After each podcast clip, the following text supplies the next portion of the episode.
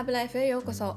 このラジオでは力を抜いて自然体で生きるためのマインドヘルス自分に向き合うための植物療法そして海外生活の学びをお届けしています、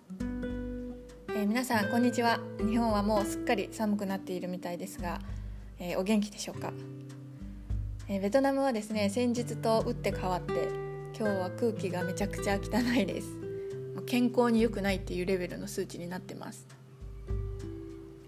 で私はですねベトナムに来てから環境問題っていうのを結構自分事として考えられるようになったなと思います。もう毎日この、ね、空気の汚さとか道端のゴミとかをね見てると、うん、やっぱり真剣にねこれからできることをやっていかなきゃなっていうふうに思います。はい。というわけでですね今日はえっと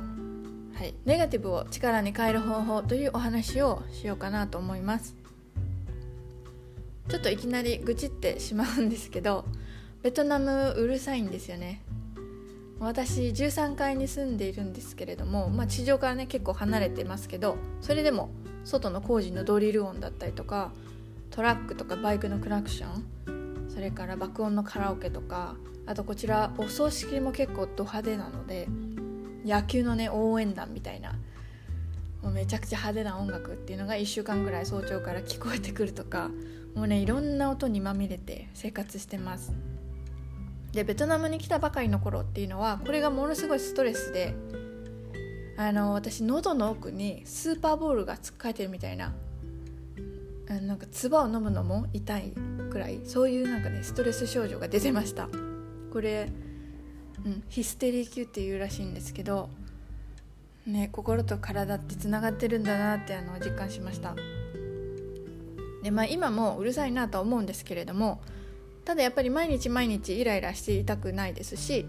自分の人生っていうね長い目で見た時にそういうどうでもいい部分にねとらわれて余計なエネルギーだったり時間を無駄遣いしたくないなと思います。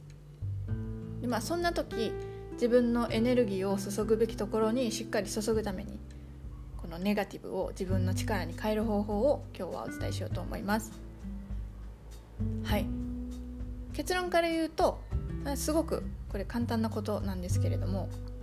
なぜ私はイライラするのかとかなぜうるさいのが好きじゃないんだろうっていうのを自分に向き合って徹底的に理由を考えることです。すごくシンプルですけどなかなかしないことじゃないかなと思います。でこれをすることで見えてくるものがたくさんあると思います。例えば私の場合なぜうるさいのが好きじゃないのかっていうのを考えた時にまず最初に思いついた理由がうるさいと物事に集中できないから。じゃあ静かだったら集中できるのかって言われるとそれもなんかちょっと違うなと思ってて図書館とかねあの逆に静かすぎて居心地が悪いなとも感じるんですね。なのでこのうるさいイコール集中できないっていうこの思考は何て言うんですか見せかけの理由じゃないかなっていうのが分かりました。で次に工事の音とかクラクションの音を不快に感じるからっていうふうに、え考えました。じゃあなぜ不快なのかっていうのを考えたら多分自分がコントロールできない音だからじゃないかなと。じゃあなぜ自分がコントロールできないと不快に感じるのかっていうのを考えたら自分のパフォーマンスを上げるには環境も大事だと思っているからだなと。できる限り自分自身が心地よい環境を作りたい。そういう願望があるからなんじゃないかなっていうことに気がつきました。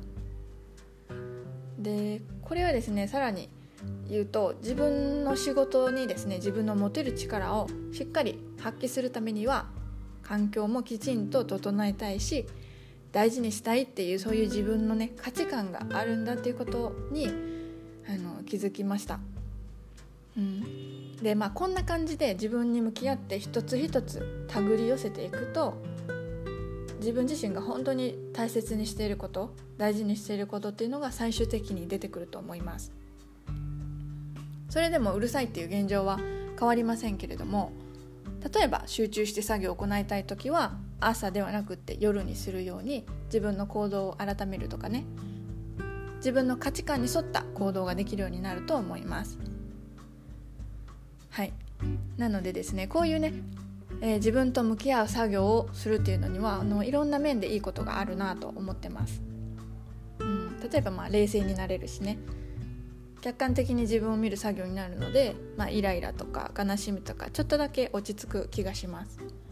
そしてですね絡まった糸をほぐすような作業でもあるのでちょっとすっきりした感じがします。でしかも自分のことがより理解できるのでなんかネガティブな自分が出てきた時にあ来た来たみたいな新しい自分発見できるぞっていうそういうねネガティブでさえも楽しく自分を発見するツールにすることもできると思います。ですのでこの方法すごく私はいいんじゃないかなと思ってます。はいこうやってね一つ一つ考えていくことでより自分自身をね知ることにつながりますしそういうのが自分らしさとか自分軸を構成するものになってくると思います。自分がよくわからないなっていう人はまず分かりやすいねネガティブな感情に、えー、向き合ってみると何か発展発見発見できるんじゃないかなと思います。はいというわけでですね今日はこの辺で、はい、終わろうかなと思いますが今日も最後まで聞いてくださってありがとうございました。今日も自分に優しく素敵な一日をお過ごしください。